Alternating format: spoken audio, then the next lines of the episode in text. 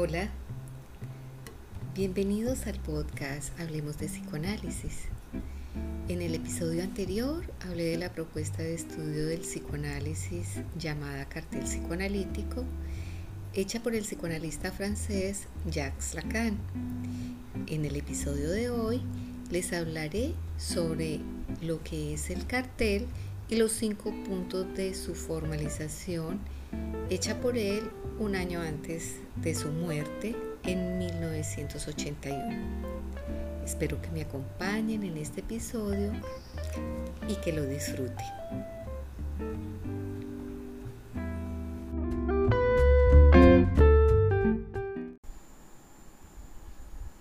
El cartel psicoanalítico, como ya lo he dicho, es la propuesta hecha por el psicoanalista francés Jacques Lacan sobre el estudio del psicoanálisis y o formación de los psicoanalistas y es el producto de la experiencia que él tuvo en las diferentes instituciones psicoanalíticas donde fue miembro activo y en la suya propia, la Escuela Freudiana de París, con las siglas EFP.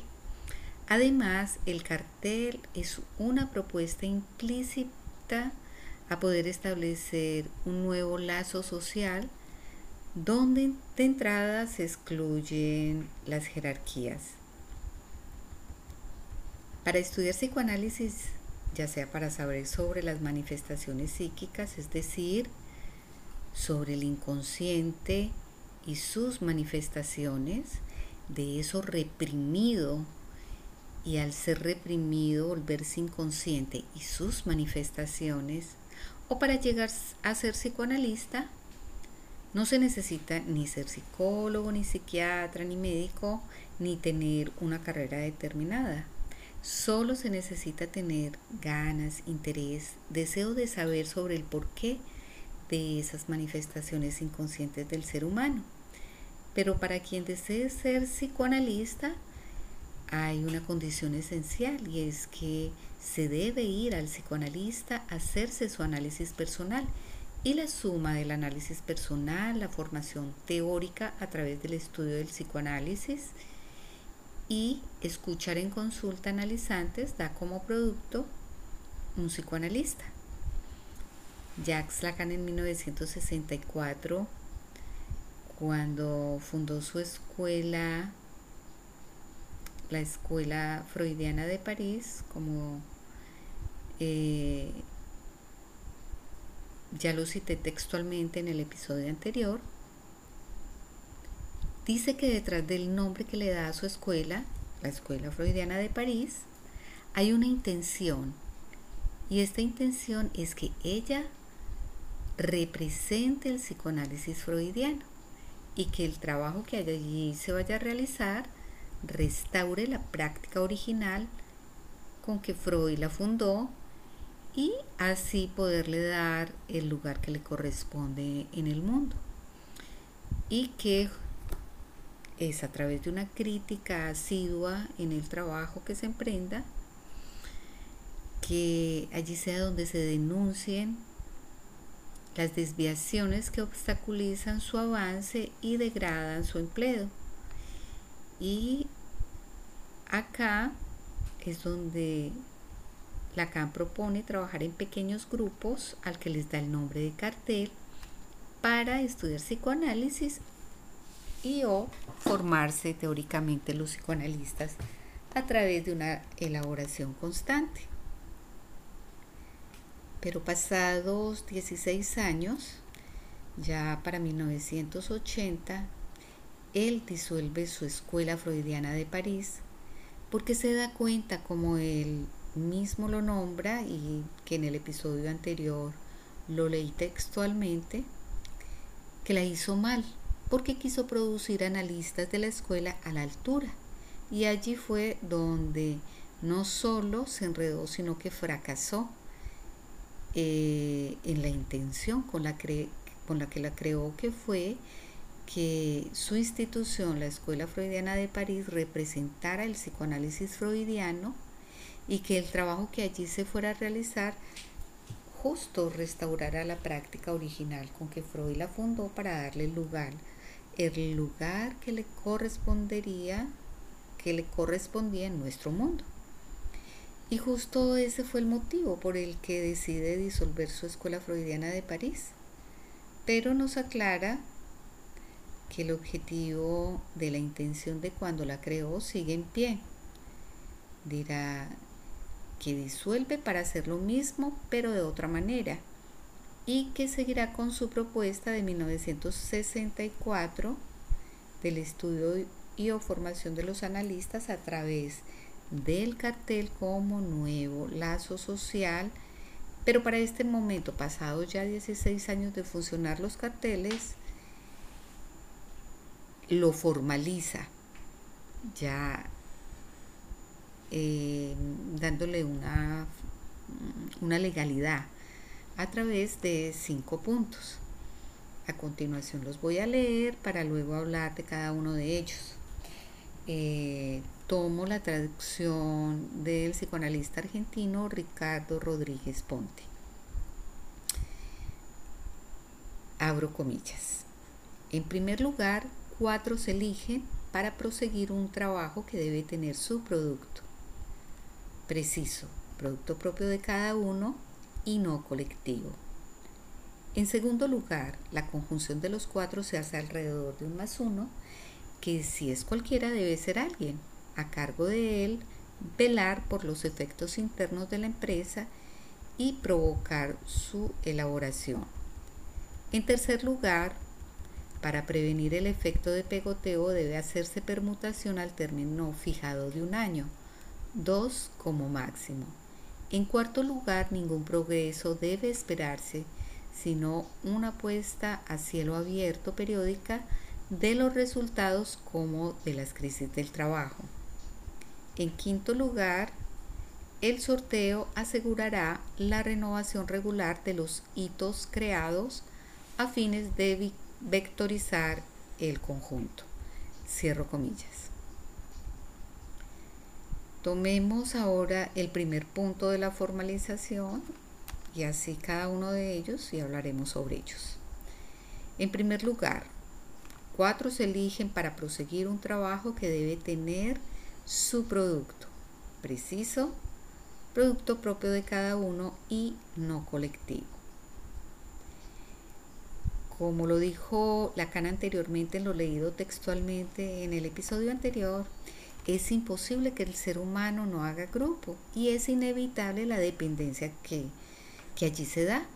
Por eso propone que se junten como mínimo tres a cinco personas y que cuatro es la medida justa, donde se encuentran para proseguir un trabajo conjunto en cartel de donde se desprende un producto propio de cada cartelizante que aunque el trabajo sea colectivo, lo que cada cartelizante lea, trabaje y los hallazgos y sorpresas que, y sorpresas que tenga con el psicoanálisis dentro del cartel es el producto de cada cartelizante. Se va a llamar cartelizante a quien funciona dentro del cartel y a, en su interior va construyendo un saber sobre el inconsciente y sus manifestaciones a través del trabajo eh, que allí se está dando y de este funcionamiento es de donde surge un producto. En segundo lugar, la conjunción de los cuatro se hace alrededor de un más uno, que si es cualquiera debe ser alguien, a cargo para él velar por los efectos internos de la empresa y provocar su elaboración. El más uno que puede ser cualquier cartelizante es alguien que cumple con la función de velar para que se dé el funcionamiento dentro del cartel y así cuando aparezcan obstáculos y o crisis se encuentren soluciones que provoquen la continuidad en el trabajo y no la, la suspensión de este. En tercer lugar, para prevenir el efecto de pegoteo debe hacerse permutación al término fijado de un año, dos como máximo. Ese pegoteo es esa pega con pinchería. Entonces, para prevenir el efecto de pega con pinchería, de dependencia, que nos da confort y comodidad, se hace cambio de cartel máximo cada dos años si aún continúa el cartel funcionando o si no se, se termina antes y se pasa a otro cartel. En cuarto lugar, ningún progreso debe esperarse sino de una puesta a cielo abierto periódica de los resultados como de las crisis de trabajo.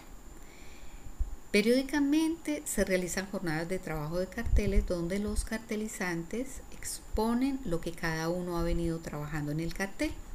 En estas jornadas de trabajo se habla tanto de funcionamiento como de producto. En funcionamiento se habla, se expone, se denuncia todo aquello que ha facilitado o obstaculizado el trabajo dentro del cartel.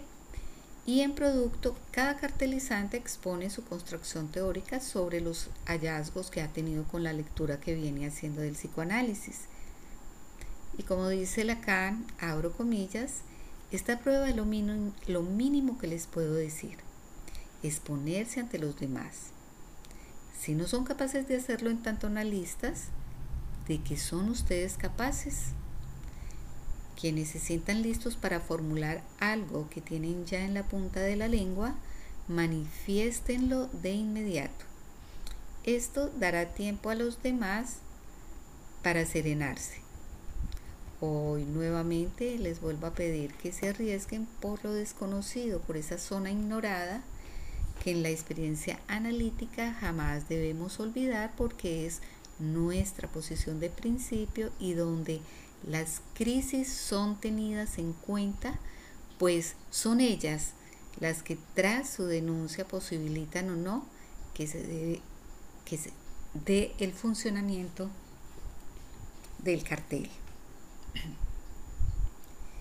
En quinto lugar, el sorteo asegurará la renovación regular de los hitos creados a fines de vectorizar el conjunto.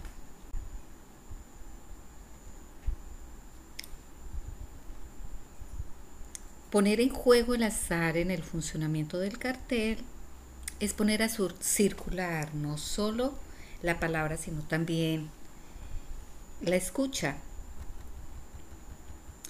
abriéndose así un espacio que posibilita darnos cuenta que nada es porque sí, que todo se debe a algo y eso replantea y renueva los límites que hemos ido creando en las ideas del pensamiento y que estas ideas que han sido rectoras de nuestra vida y que las hemos vivido como permanentes, inquebrantables, infranqueables,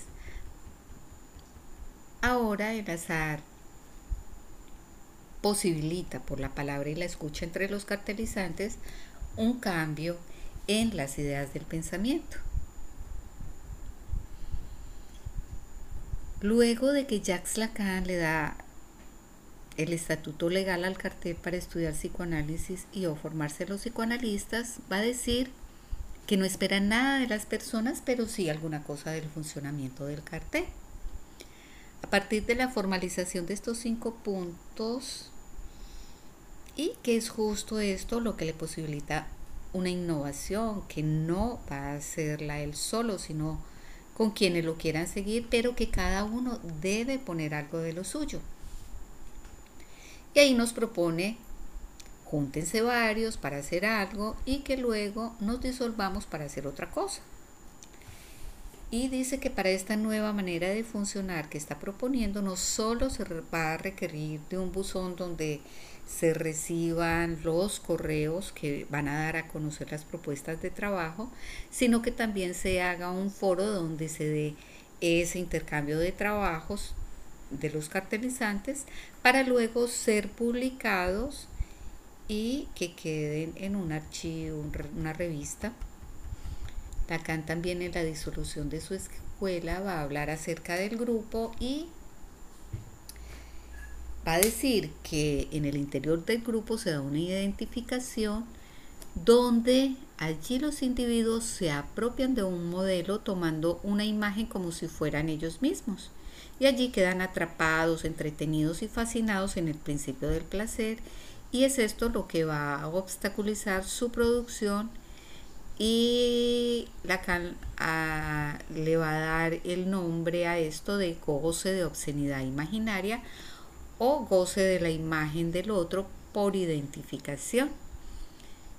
Dice que ahí se da un efecto de grupo que da es pasividad y confort, donde el maestro enseña y evalúa el aprendizaje que impartió a sus discípulos, discípulos o alumnos. En el cartel no hay maestros y por ende no hay alumnos y no hay ningún tipo de jerarquía.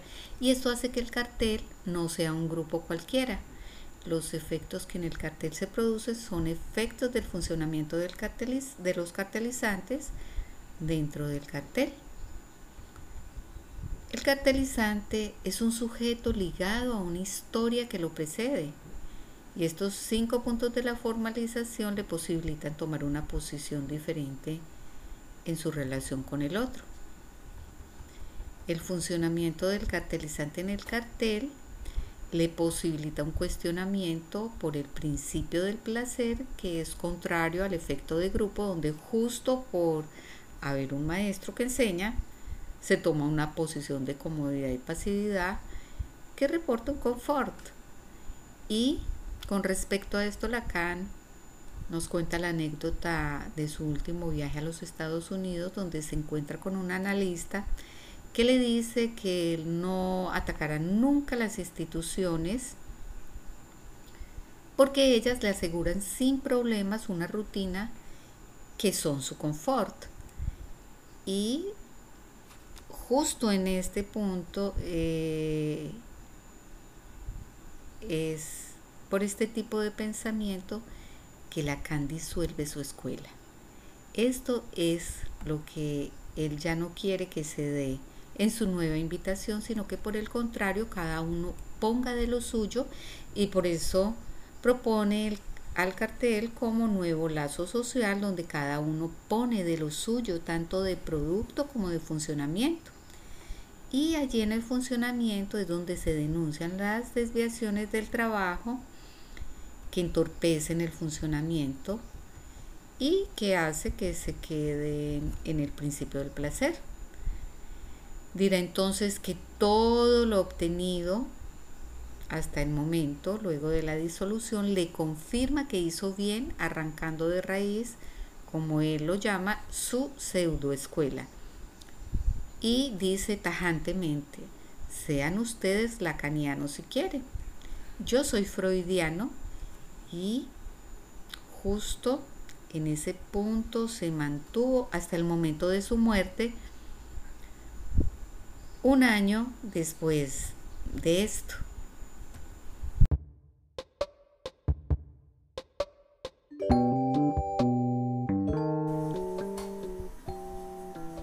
Hasta acá el episodio de hoy. Me despido de ustedes, no sin antes agradecerles su escucha y los invito para el próximo episodio.